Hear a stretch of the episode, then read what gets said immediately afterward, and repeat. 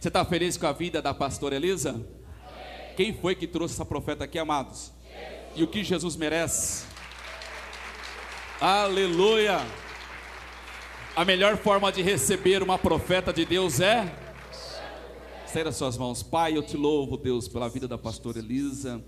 Te louvo, Pai querido, por nos dar o privilégio, Deus, de recebê-la nesta casa de oração e poder ouvir a tua voz, Senhor, através da instrumentalidade dela.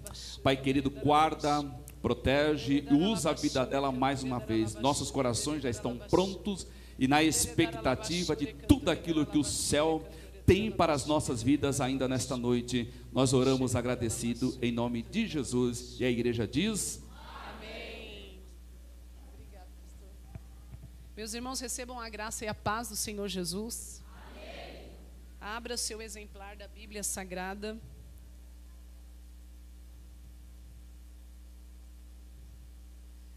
No Evangelho de Lucas, no capítulo 14 desse Evangelho. Enquanto você acha, eu externo a minha gratidão por esse carinho tão grande e esse convite maravilhoso vindo do pastor Marlon, da pastora Cíntia. Para mim é uma grande honra, irmãos, fazer menção do santo ministério da palavra nesse lugar.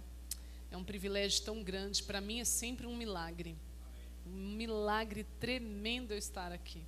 Tremendo ministrar a palavra de Deus. Então, eu fico muito feliz de poder ministrar a palavra de Deus, rever os meus irmãos, receber o carinho da igreja, estar debaixo da, da glória dessa unção que há nesse lugar, de comunhão e de paz. E eu tenho certeza que você vai sair daqui abençoado, mais do que você já é, porque o Senhor tem uma palavra para os nossos corações. Verso de número 11 do capítulo 14 de Lucas vai dizer assim: Porquanto qualquer que a si mesmo se exaltar será humilhado, e aquele que a si mesmo se humilhar será exaltado. E dizia também ao que tinha convidado: Quando, quando deres um jantar, ou uma ceia, não chames os teus amigos, nem os teus irmãos, nem os teus parentes, nem vizinhos ricos, para que não suceda que também eles te tornem a convidar e te seja isso recompensado. Mas quando fizeste convite, chama os pobres, os aleijados, os mancos, os cegos e serás bem-aventurado, porque este não tem com que te recompensar, mas recompensado serás na ressurreição dos justos. E ouvindo isso, um dos que estavam com ele à mesa disse-lhe: Bem-aventurado que comer pão no reino de Deus. Porém, ele lhe disse: Um certo homem fez uma grande ceia e convidou a muitos, e a hora da ceia mandou seu servo dizer aos convidados: Vinde já tudo está preparado. E todos a uma começaram a escusar-se, dizendo-lhe: o primeiro, comprei um campo e importa ir vê-lo, rogo-te que me dê por escusado. E outro disse: comprei cinco juntas de boi e vou experimentá-los, rogo-te que me dê por escusado. E outro disse: casei-me com minha esposa e portanto não posso ir. E voltando aquele servo, anunciou estas coisas ao seu senhor. Então o pai de família, indignado, disse ao seu servo: sai depressa, passa pelas ruas e, e pelo, pelos valos da cidade e traga aqui os pobres, os aleijados, os mancos e os cegos. E disse o servo: Senhor, feito está como ordenaste, e ainda há lugar ainda há lugar. ainda há lugar. Meus irmãos, nós estamos diante de uma cena que eu quero que você use sua imaginação para fazer acontecer no teu cérebro. Jesus foi convidado para um banquete muito importante, porque foi um banquete feito pelo principal dos fariseus. E quando alguém faz um banquete, a gente quer geralmente colocar o melhor talher, a gente quer colocar o melhor prato, a gente quer colocar o melhor copo. E o objetivo desse fariseu, com certeza, eram seus interesses próprios de popularidade e de senso de importância, tão nocivo, tão letal e tão empobrecido. E, irmãos, Jesus nunca perde tempo. Jesus, mesmo calado, ele está ensinando. Quando ele está comendo, ele está ensinando. Quando ele se senta na mesa, ele está ensinando. Quando ele visita alguém, ele está ensinando. É pedagógico e terapêutica a presença de Jesus. Então aquele banquete está sendo posto ali e as vaidades humanas vão entrar agora numa fogueira. E eu acho tremendo, irmãos, porque mesa revela demais.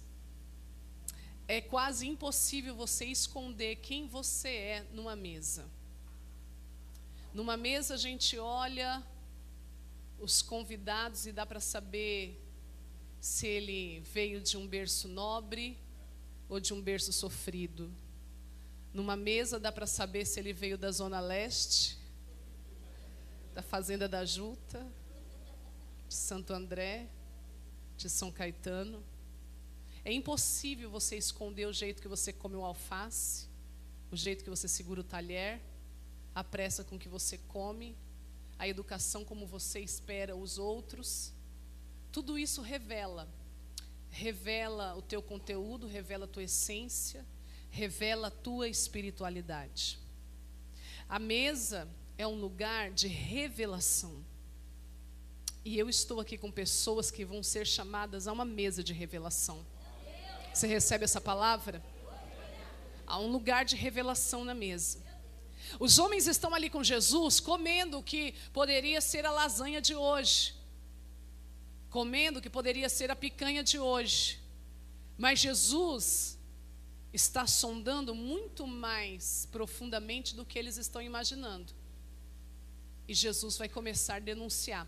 Eu penso que aquele fariseu se arrependeu pelo seu último fio de cabelo de ter convidado Jesus, porque Jesus quebra a espinha dorsal de sua prepotência, arrogância, soberba e religiosidade. Ele até vai no convite, mas ao sentar, ele vai ali e começa a denunciar. E ele traz lições espirituais que eu quero compartilhar com vocês aqui, porque eu creio que vai agregar para você essa semana, nesse mês de maio, nesse primeiro semestre. O Senhor vai agregar através dessas lições espirituais conteúdos para você vencer tua vida espiritual. Você recebe essa palavra no seu espírito? Irmão, Jesus começa a sentar-se ali e ele começa a ver como as coisas são feitas. E primeira coisa que ele diz, que diante de uma mesa aposta, você precisa ter humildade. Isso porque ele olha os fariseus disputando os primeiros lugares, eles têm um senso de importância pernicioso, eles precisam aparecer, eles querem os primeiros lugares, e Jesus reprova interiormente, intimamente aquilo, e Jesus vai falar abertamente sobre o fato. E ele vai dizer: vocês não deveriam fazer isso. Vocês deveriam procurar o último lugar. Porque a essência, irmãos, do Evangelho é o último lugar. O último lugar é precioso. O último lugar é do espiritual. A Bíblia diz que o último será o primeiro. O último lugar pode não ser evidenciado pelo olho humano, mas uma hora você vai ser observado, você vai ser visto. Uma hora a honra chega no teu caminho, uma hora o reconhecimento vem na tua direção, se você estiver no seu lugar. Mas Jesus está dizendo que existe um perigo. Se você procurar os primeiros lugares, é possível que o, que o anfitrião, ao olhar, possa dizer: tem alguém mais importante que você, por favor, se levante e ceda este lugar a quem é mais importante. E Jesus fala que você vai passar uma vergonha tremenda. Então isso fala, irmãos, sobre saber o seu lugar. Como é lindo uma pessoa que sabe o seu lugar. E tomara que o Espírito de Deus deixe bem claro para você aonde é o seu lugar, porque existe um lugar para você nessa noite. Você recebe essa palavra? Irmãos, nós temos que reconhecer onde é o nosso lugar. Quem não sabe onde é o seu lugar, passa vergonha. Outro dia eu fui, fiz uma escola, nós éramos os coordenadores do evento, nós estávamos fazendo tudo nesse evento. Tudo. Uma equipe muito pequena para fazer um trabalho muito grande. E eu cheguei, um dos obreiros convidados para a equipe de apoio, pegou os primeiros lugares, e eu estou chegando, imagina debilitada como eu ando, pelo tratamento, e aí eu estou ali com a minha bolsinha, eu vou sentar no lugar que era dos ministros, aí o obreiro olha para mim, pastora Cíntia, e fala, não, não, não, não, é da minha filha esse lugar. e eu, sabe, peguei a minha bolsinha, discretamente, falei, eu vou sentar lá, mas no final desse evento, nós vamos conversar com esse abençoado para ele entender o lugar, como funciona, como que se dá as coisas no reino de Deus. E eu chamei o pastor dele falei, querido, aconteceu assim. Eu estou falando discretamente e de maneira né, escondidinha ali no nosso gabinete, para que você instrua esse querido, porque hoje sou eu que sou uma pessoa discreta e não fiz questão. Mas ele pode pegar alguém que pode fazer ele passar uma vergonha tremenda. E a filha dele precisa aprender como funciona a honra no reino de Deus. E ali, irmãos, a gente eu percebi pelo menos que existem pessoas que não conseguem compreender lugares. Quem entende o que eu estou falando? E Jesus está dizendo isso. Pessoas que não sabem onde é o seu lugar, pode passar uma vergonha. Segunda coisa que Jesus ensina, ele fala assim: olha, quando você fizer um banquete, não faz assim, trazendo seus amigos, trazendo amigos ricos, trazendo parentes, trazendo pessoas que você simpatize, trazendo pessoas que você esteja equalizado. Não, faz o seguinte: para você agradar a Deus, quando você pegar o melhor da sua comida, as especiarias do seu armário, quando você preparar o banquete, chama as pessoas pobres, chama as pessoas aleijadas, chama as pessoas cegas, chama as pessoas que não têm condições de te recompensar, porque daí assim você vai receber uma recompensa na ressurreição do justo. Olha que coisa linda. Irmãos, fala sério. Quem é que faz isso hoje em dia? Quem? Porque Jesus está dizendo: quando você oferecer uma coisa boa, não tenha interesses pessoais por trás da sua oferta. Seja algo puro, seja algo ingênuo, seja algo verdadeiro, seja algo legítimo, seja algo altruísta, seja algo generoso, seja uma doação perfeita, seja algo espiritual. Faça algo para que Deus possa ver a tua generosidade. Oferte sem maldade. Oferte sem malícia, oferte sem desejar recompensa. Dê com a sua mão direita e a esquerda não saiba. Faça algo para o céu tirar uma fotografia sua. Olha que coisa linda que Jesus está ensinando. Ele está dizendo: isso vai ser recompensado. Jesus ensina isso. E por último, alguém ouve Jesus falando essas lições. Irmãos, eu imagino como as pessoas ficam embevecidas com aquelas revelações. Porque parece simples o que a gente está falando, mas se você ouvir o Mestre te ensinar nesse nível e você tiver ouvidos espirituais para ouvir o que o Espírito diz à igreja, você também vai ficar embriagado de amor por Jesus porque é maravilhoso. Ele tira você do seu centro. E ele se estabelece através do ensinamento. E aí ele vai se entronizando no teu coração. E é tão lindo uma pessoa que não tem interesses próprios, irmãos. Como é lindo uma pessoa esvaziada de si. Esse é o segredo da verdadeira espiritualidade. O esvaziamento. E é isso que Jesus está dizendo. Se esvazia se esvazia. se esvazia. E quando as pessoas vão se esvaziando, elas vão ficando maravilhadas. Aí alguém exclamou e disse assim para o Senhor, como alguém que é muito espiritual, mas pela denúncia de Jesus, era apenas uma exclamação vazia e cheia de religiosidade. Aquele homem olha para Jesus e diz assim: Bem-aventurado aquele que comer comida no banquete do reino de Deus. E parece que ele é tão espiritual. Mas Jesus redargue aquela exclamação e diz assim: Eu vou contar para vocês uma parábola. Havia um certo homem que fez uma grande ceia e convidou muitas pessoas e fez vários convidados. E aí, quando estava tudo preparado, ele mandou seus servos anunciar que já estava preparado. E mandou chamar um. E mandou chamar outro. E Jesus está falando isso a respeito de Israel.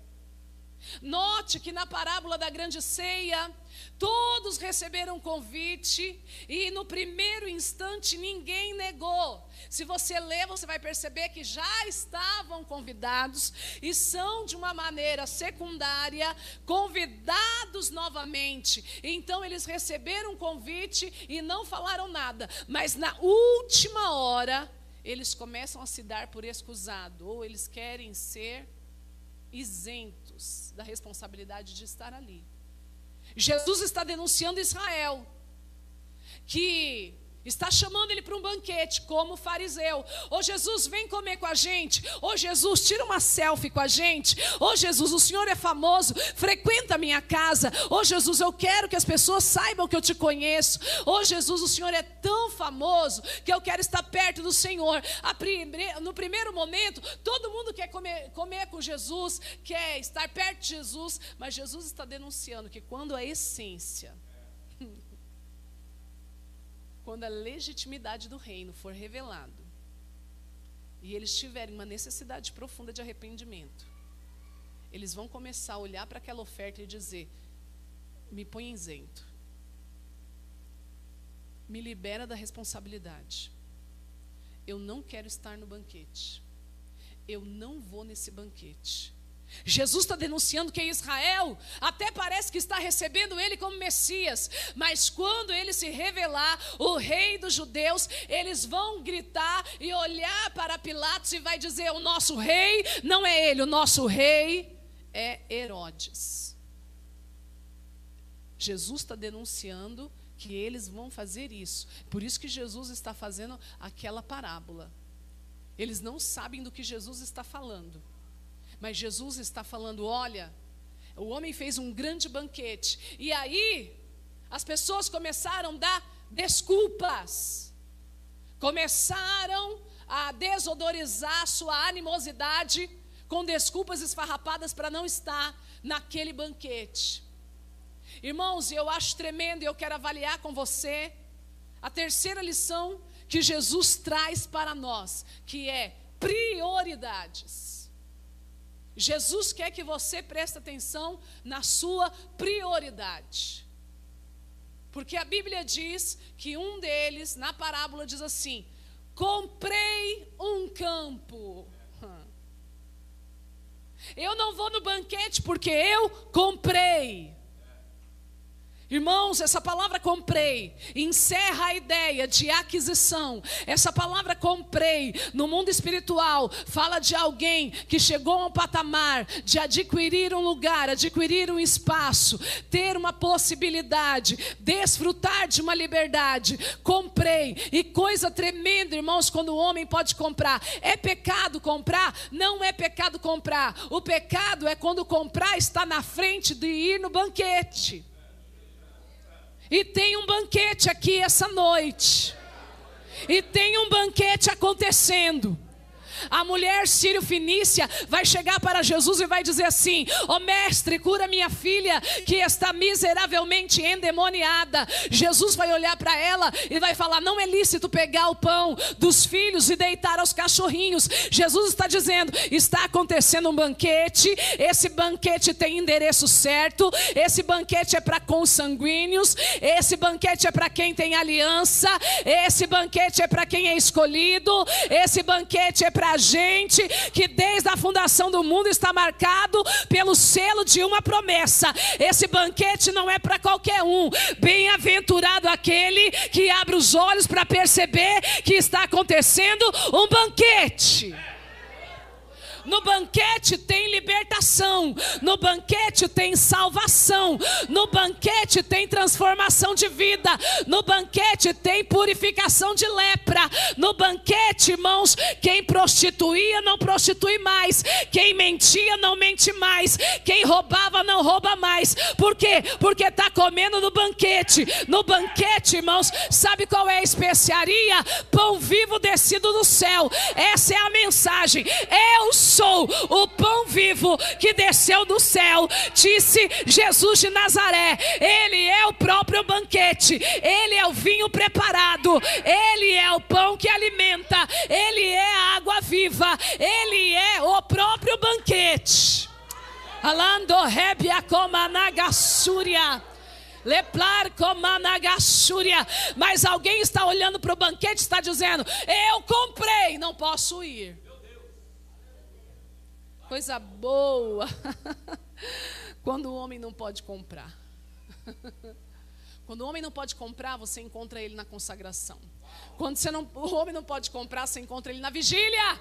Quando o homem não pode comprar, você encontra ele no culto. Quando o homem não pode comprar, ele faz a inscrição mesmo sem ter dinheiro. Ele pega emprestado, faz a inscrição no seminário. Por quê? Porque quando ele não pode comprar, ele se compara a outra pessoa, ele se inferioriza, porque é isso que o ego humano faz e ele se sente deslocado no contexto, contexto social. Então ele precisa descobrir como é que compra, como é que adquire, como é que evolui, como é que progride, como é que desenvolve, como é que aprende. Então ele se inscreve, ele se matricula, ele estuda, ele baixa a crista, ele se humilha, ele se esvazia, porque ele precisa descobrir como é que compra. Mas irmãos, na hora que Deus exalta, tem gente que não tem estrutura, começa a comprar e deixa o banquete.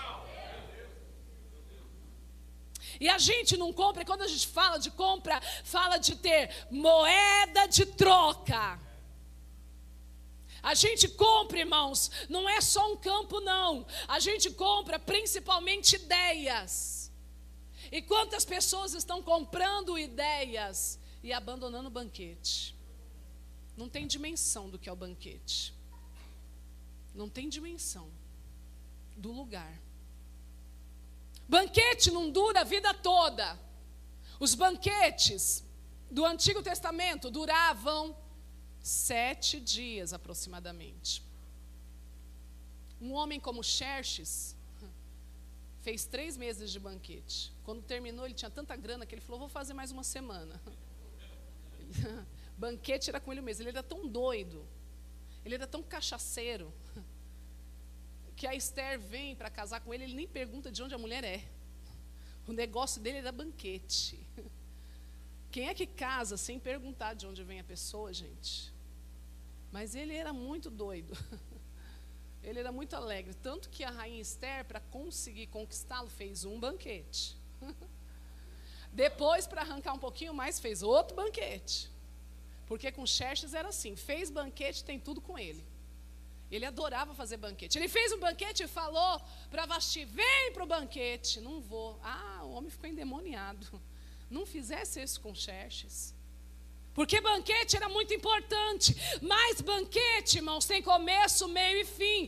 Banquete precisa ser é, revelado no teu espírito. Você precisa ter a sensibilidade de saber quando o banquete está posto. E você tem que ter sabedoria de encher teu prato na hora certa, porque tem hora que acaba o banquete.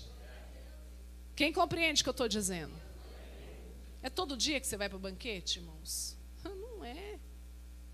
Banquete é uma coisa única, é especial. Por isso, que o pai de família na parábola fica indignado. Irmãos, a gente prepara às vezes uma escola, um seminário, um congresso, uma festa, a gente prepara uma reunião, a gente prepara um café, a gente prepara um chá de mulheres, a gente prepara, irmãos, o nosso uniforme, a decoração, preletor, a música, a gente reforma às vezes detalhes na congregação para que as pessoas sejam recebidas. Aí você faz o convite e às vezes na última hora o teu convidado manda um WhatsApp e diz: Ó, oh, não vai dar.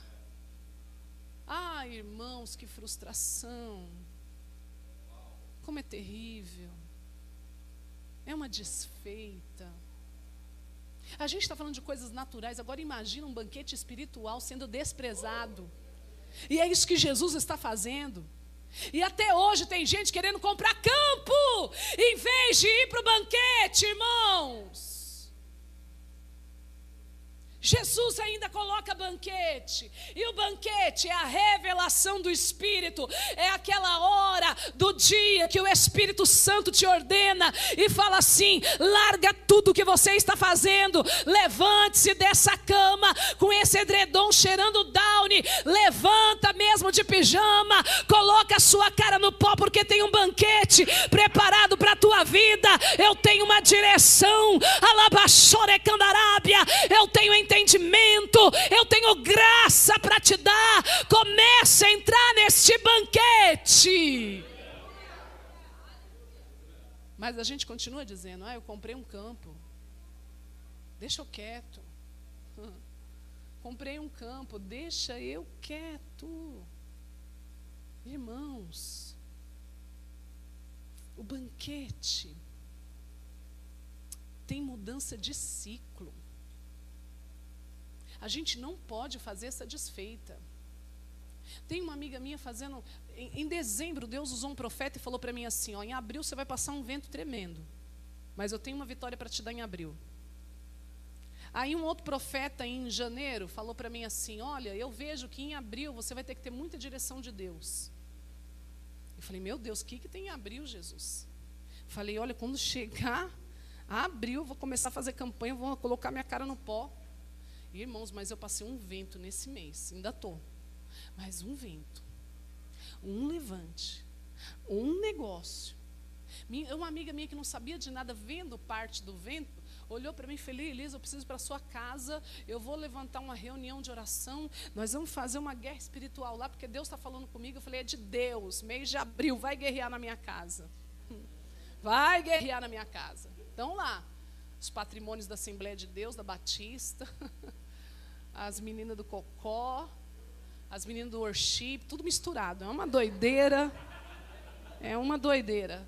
Vai dar certo. No final, uma chora, outra sapateia, outra roda, e cada um no mistério. E Jesus está trabalhando. Jesus está trabalhando. Por que, que eu estou te dizendo isso? Esqueci, fiz uma agenda para uma segunda-feira em janeiro. Aí quando eu estou lá sexta-feira, a irmã. Não escrevi na, na de papel. Quando eu estou lá sexta-feira, a irmã manda o banner. Ah, pastora, tá pronto o banner. Que banner? Que banner? Você vai estar segunda-feira na nossa igreja. Ah, irmãos, quase que eu caí das pernas. Falei, meu Deus, a campanha, Senhor. O que, que eu faço? Eu não posso recusar o banquete. É banquete. Jesus falou para mim: segunda-feira é banquete. Aí lá vai eu falar com as minhas amigas, minhas amigas é uma bênção. Ah, Elisa, vai lá pregar, porque só deixa a chave da casa com a gente. imagina, imagina o mistério. Só deixa a chave, vai lá que a gente te espera e vamos esperar orando e vai ser uma glória e vai ser tremendo. Eu falei, ai, glória a Deus, Jesus, por essas meninas.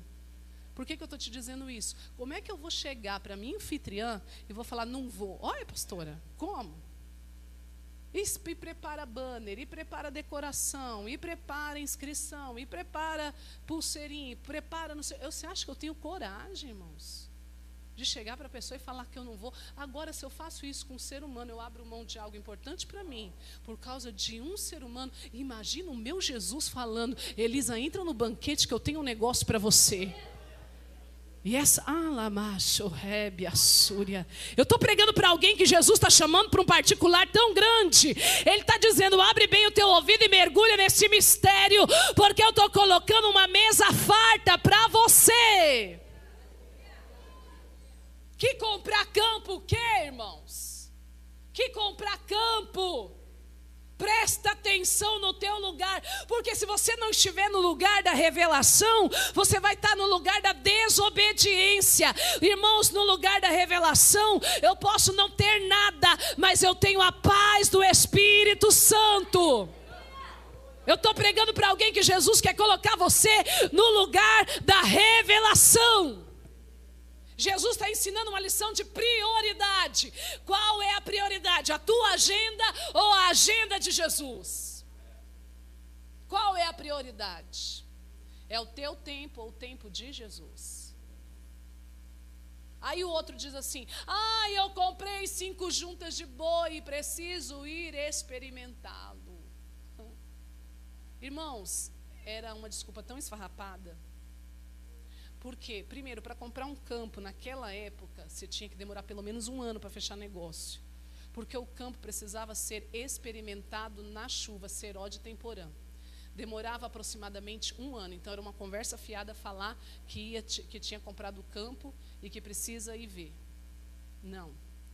Segunda coisa, juntas de bois também demorava meses para se fechar um negócio como esse. Falar que experimentar na hora de um banquete era muito mais do que uma desculpa, era uma desfeita tremenda. E os bois ainda continuam nos distraindo. O que, que é boi? Boi fala sobre força. Boi fala sobre produtividade. Boi fala sobre, irmãos, o império humano sobre a terra. E muitas vezes nós queremos uma produtividade sem estar envolvido com banquete. Aí sabe o que você vai conseguir? Apenas cansaço, apenas enfado, apenas canseira. Porque só no banquete eu vou ter força suficiente para fazer o que Deus quer que eu faça. Não adianta fazer hora extra, não adianta fazer bico, não adianta vender coisa por fora, não adianta querer fazer curso digital para colocar na internet para conseguir mais dinheiro, seis em sete. Lembra disso? Não adianta. Se você não estiver no banquete. Quem recebe essa palavra no Espírito? Eu quero profetizar que você vai ser colocado no lugar que Deus te revelou. Orelabachore, candaravachúria.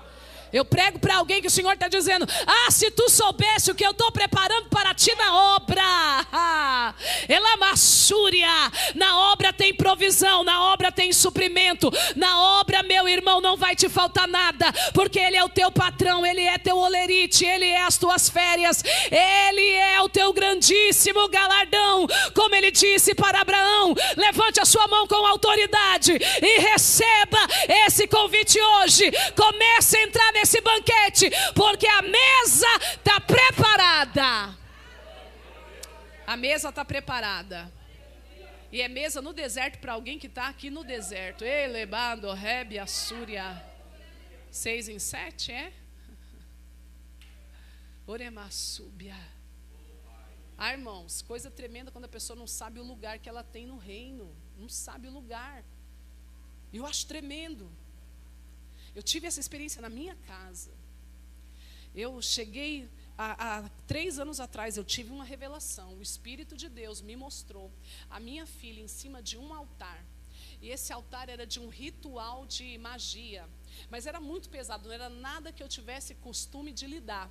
E eu vi ela ali em cima como se fosse consumar um pacto. E aí eu peguei a minha filha, levei para um restaurante, preguei uma hora para ela, disse, Turiane, Deus me revelou assim, assim, assim. Eu não sei com o que, que você está envolvida, mas o Espírito de Deus está triste, está acontecendo assim, assim, vigia, filha. Ela disse, é, realmente, mãe, eu me envolvi aí numa seita, mas fica tranquila, né? Aquela conversa. Irmãos, e ali eu preguei para ela uma hora, passou um tempo. Turiane se envolveu numa, numa seita, uma bruxa de alta patente foi na casa dela, isso ela me contando depois, e foi estabelecer um pacto com a minha filha. E na hora que a entidade manifestou que foi fazer o pacto, ela se lembrou da revelação que Deus tinha dado e ela disse não para a entidade, porque Jesus é poderoso, irmãos. Jesus é poderoso. Jesus é poderoso. Jesus é poderoso. Jesus livrou ela. Ela chegou, falou: "Mãe, eu recebi esse convite dessa entidade e eu disse não, porque eu não quero colocar o meu potencial na mão dessa entidade. Eu sei que ela está interessada no meu poder de influência, porque minha filha era uma educadora. E aí, irmãos, eu estou orando e eu disse, aí chegou o diagnóstico dela, 2020 leucemia mieloide aguda. Eu falei, filha, quando o médico chamou a gente, irmãos, uma junta com muitos médicos, nove pessoas da minha família foi chamado. Os médicos chegaram e começaram a falar do quadro dela, e eu não tinha coragem, pastor Marlon, de chegar para o médico e falar, vai logo ao assunto. Eu não queria nem ouvir. Mas o meu filho, que é super corajoso, levantou a mão e falou assim: quanto tempo ela tem de vida? A gente imaginava, irmãos, que ia falar assim: ah, três meses, seis meses. A médica olha para a gente e fala: ela tem sete dias de vida. Eu quase caí da cadeira. Eu, o quê? Ela, sete dias de vida. Isso já foi passado para ela. Na hora que eu soube disso, irmãos, eu cheguei, antes dela descer do, do, do, do, do andar que ela estava, para onde estava sendo feita a reunião, eu já liguei para ela, falei, Turiane, Turiane se volta para Jesus, Turiane. Turiane faz como a mãe, Turiane. Turiane, eu fiquei entre a vida e a morte, mas eu tenho um chamado.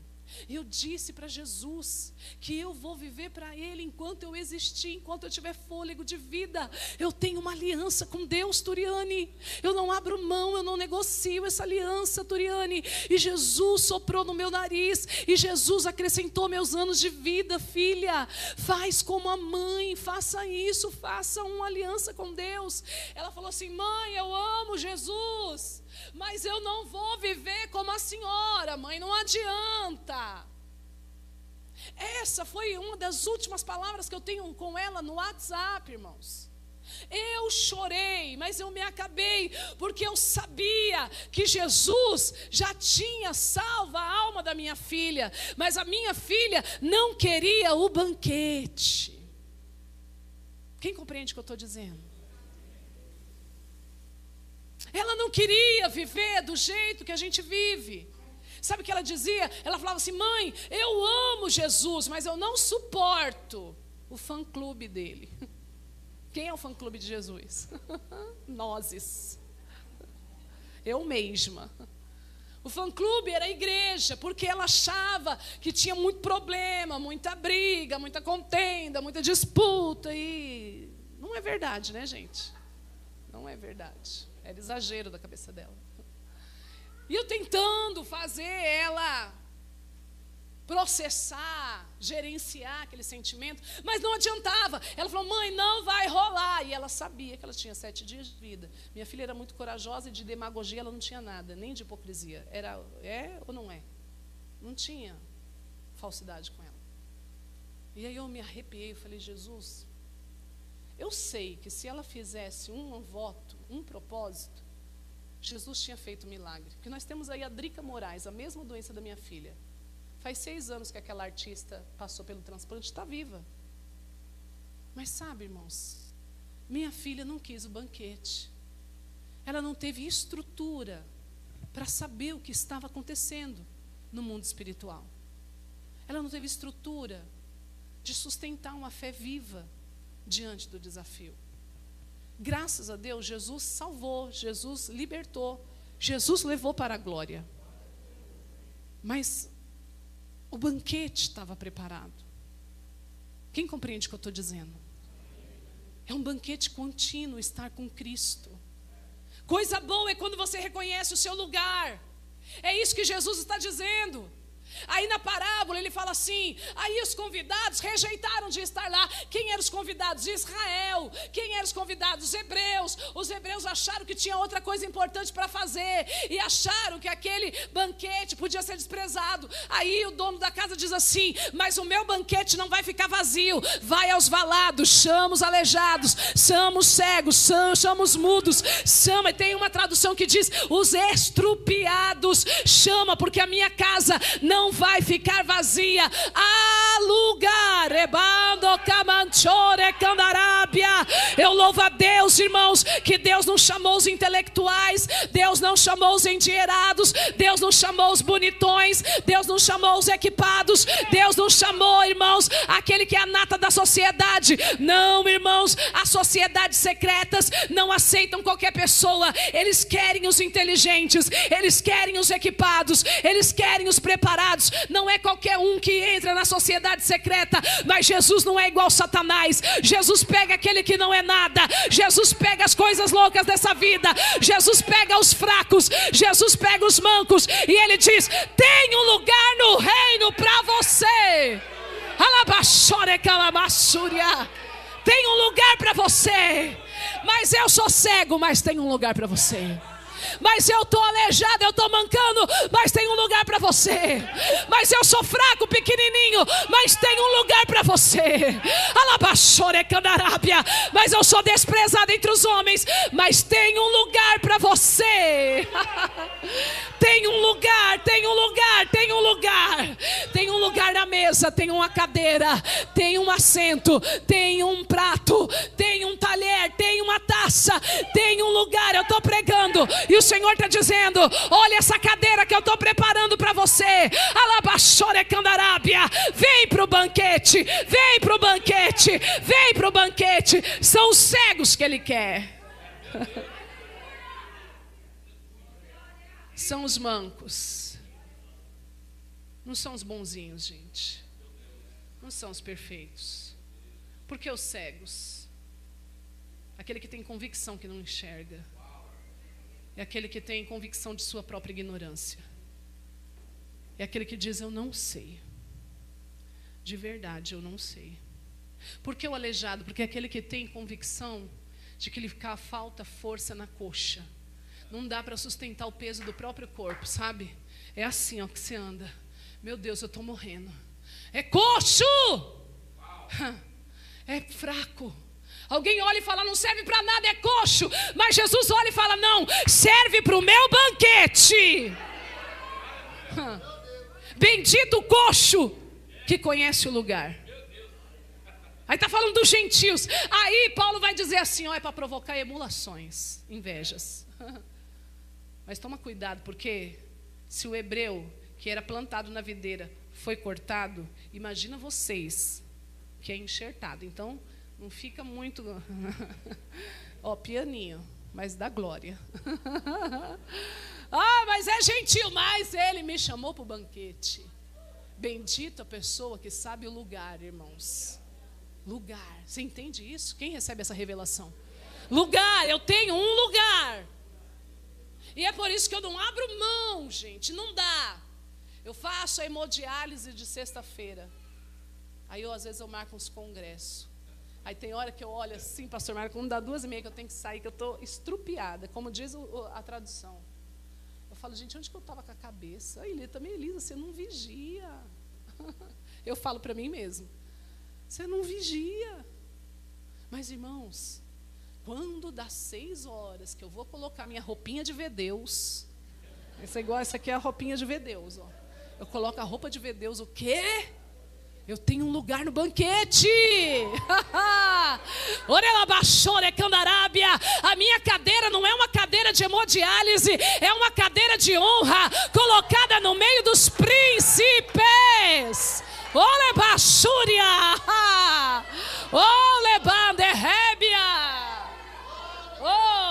Olha de quem eu sou amiga, pastora Cíntia Sales.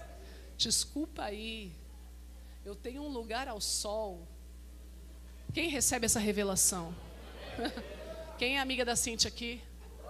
Tá bem na foto com Jesus. Irmãos, quem está compreendendo essa mensagem? Um lugar. Não negocia o teu lugar por causa de compra. Não negocia teu lugar por causa de boi, gente. Tem gente que está atrás de cabrito, gente. Cabrito.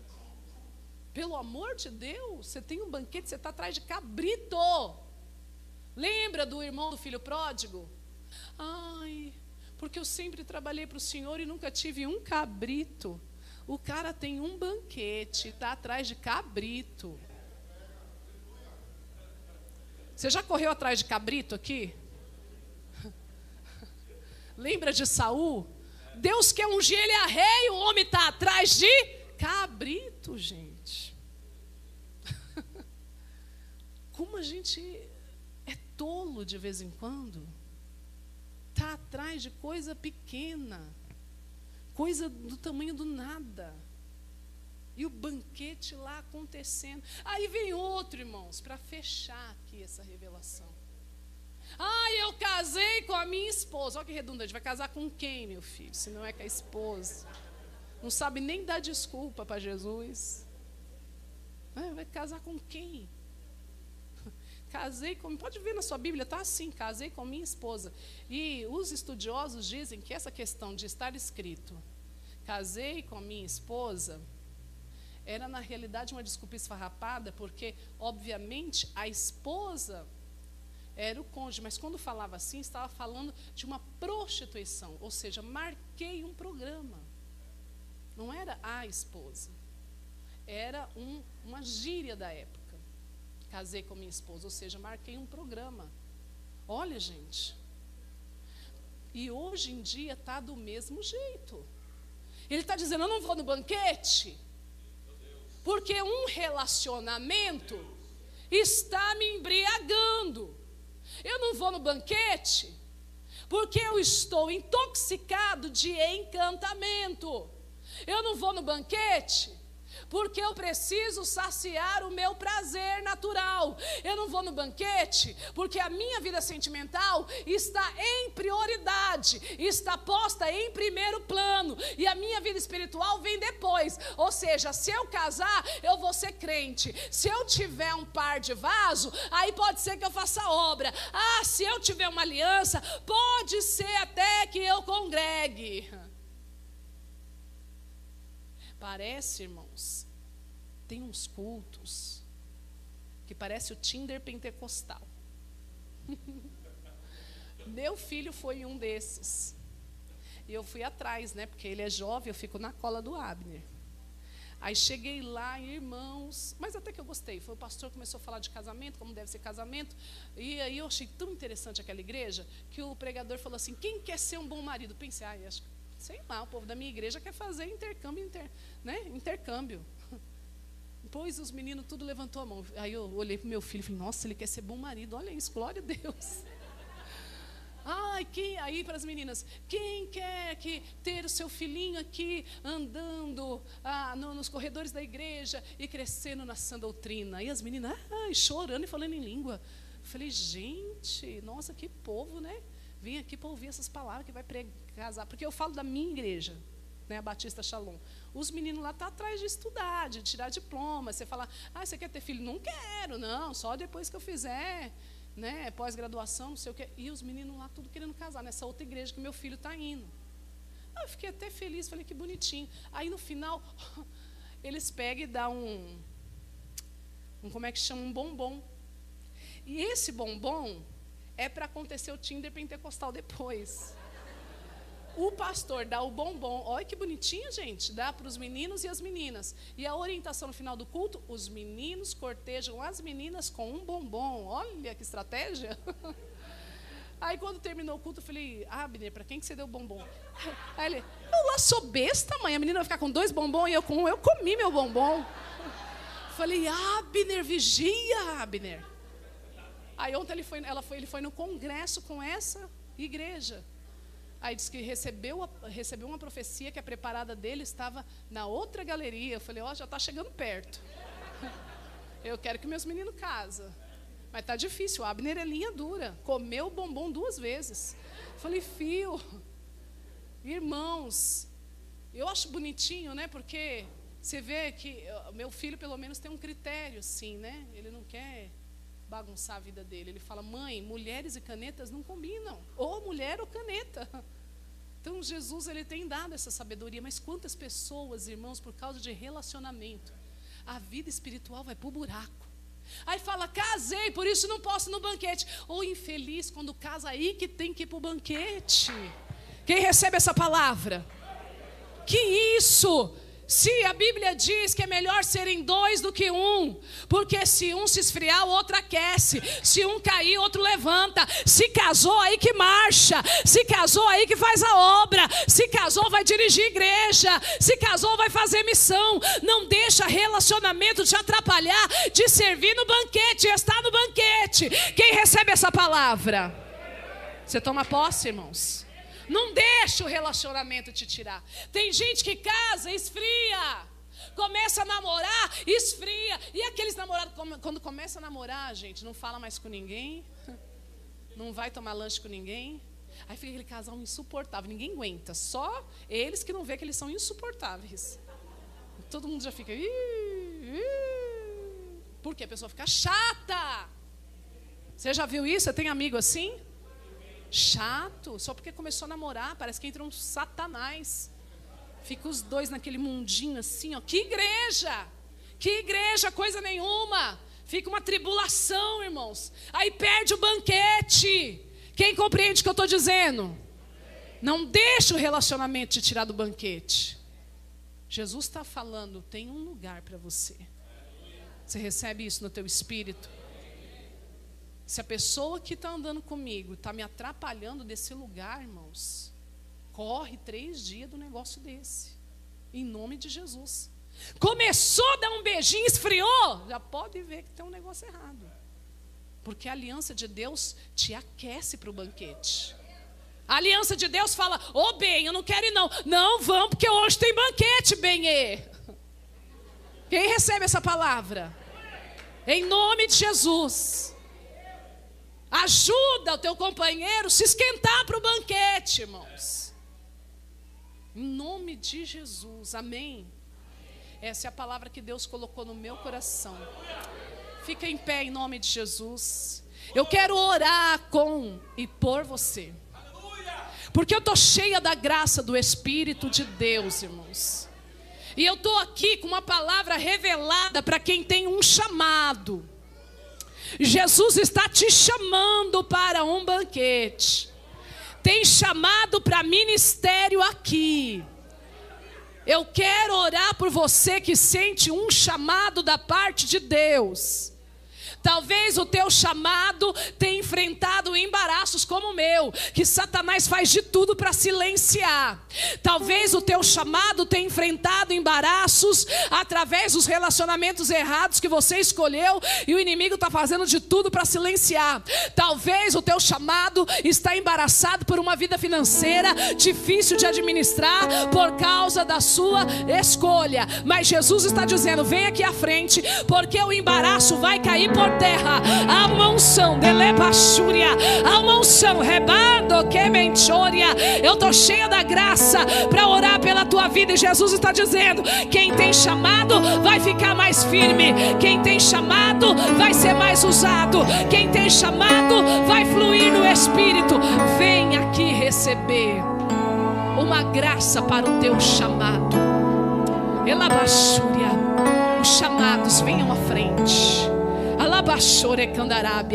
Pastor Elisa, eu ouvi essa mensagem e eu tenho um chamado. Eu não quero me embaraçar. Eu preciso de um renovo para o meu chamado, Pastor Elisa, porque eu quero esperar. Alabachúria. Eita, Romai de Calamanchoria. Tenho eu uma pressa de quebre, eu mandará bachúria. E jogo por terra um embaraço. Nagachai. Amantro em três meses, nelebre forca. Há um sinal vindo na tua direção. Alabra como nagassúria. Estou eu te ungindo com força. Elergo na ravachai. O espírito de fortaleza desce sobre ti. Alamanchore candarábia. Um artifício do inimigo cai por terra hoje. Alatronebia comanagashai. Sou eu saúde sobre a tua vida. Recebe. Olemia comanagashúria. Jesus vai derramando. Uma unção aqui. Uma unção, uma unção. Orialabashúria. Te chamei do ventre da tua mãe. Adobe rebiashúria. Te vi indecisa, te vi despercebida, te vi distraída da lebrar que é nebia, te chacoalho, retume de caiosúria. Digo, abre bem os teus olhos para ver o meu banquete. Alabra como a nagassúria, até quando vai fugir? Alabra como a nagassúria, porque te dá nome súbia. Amandorecandará me achai, porque te distrai. Alabra mandará da